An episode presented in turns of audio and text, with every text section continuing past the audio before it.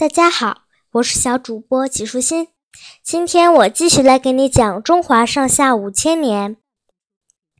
曹雪芹写《红楼梦》。《红楼梦》是中国古代四大名著之一，是一部具有高度思想性和高度艺术性的伟大作品。其作者是曹雪芹，后四十回为高鹗续写。曹雪芹名瞻，字梦阮。生于南京。曹雪芹的曾祖母是康熙帝的奶娘。康熙帝亲政以后，对奶娘之子曹雪芹的曾祖曹玺非常宠幸。康熙封曹玺为江宁织造，兼任两淮巡盐监察御史，其地位仅次于两江总督，更受皇帝的信任。能直接向皇帝提供江南地区的各种情报，所以权势显赫。康熙帝曾六次南巡到南京，其中四次由曹雪芹的祖父曹寅负责接驾，并住在曹家。曹寅病故后，其子曹仪、曹府先后继任江宁织造。曹家祖孙三代四人担任此职达六十年之久。雍正初年，曹家受到封建统治阶级内部政治斗争的牵连，遭到抄家惩处。逢此变故后，曹家败落下来。曹雪芹随着全家迁回北京居住，经历了生活中的重大转折之后，曹雪芹深感世态炎凉，对封建社会有了更理智、更深刻的认识。虽然他满腹经纶，才华超凡，但他蔑视权贵，远离官场，过着贫困交加的日子。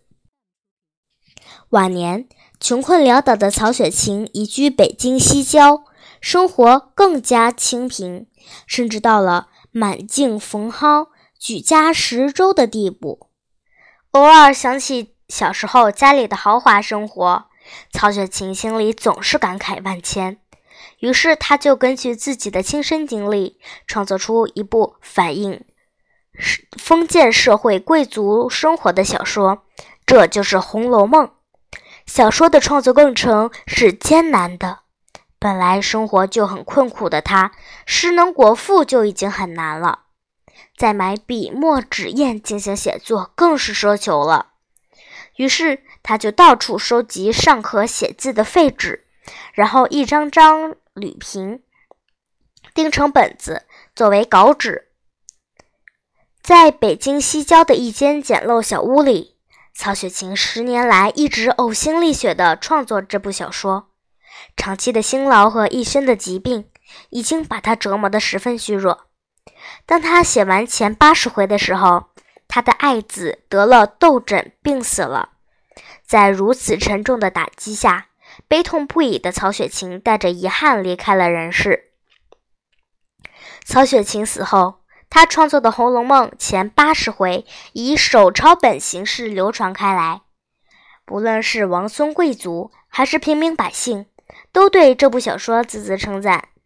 但这毕竟是一部没有完全完成的著作，大家被故事情节所吸引，都又牵挂着小说中的人物最终命运如何。就在所有人都在遗憾看不到小说的结局时，一个名叫高鹗的文学家认真揣摩曹雪芹的创作意图，为《红楼梦》续写了后四十回，于是就有了我们今天看到的完整版的《红楼梦》，共一百二十回。曹雪芹创作的这部文学巨著，不仅轰动一时，而且至今深受广大读者喜爱。《红楼梦》全书规模宏大，结构谨慎，语言清新流畅、优美生动，几乎涉及了封建社会中的各个阶级生活的方方面面，为读者展开了一幅广阔而又真实的历史和风俗画卷。《红楼梦》与《西游记》《三国演义》《水浒传》并称我国古代四大名著，其高度的思想性和卓越的艺术性。展现了中华民族深厚的文化底蕴，是中国文学史上一块无与伦比的瑰宝。今天的内容就是这些啦，小朋友，拜拜。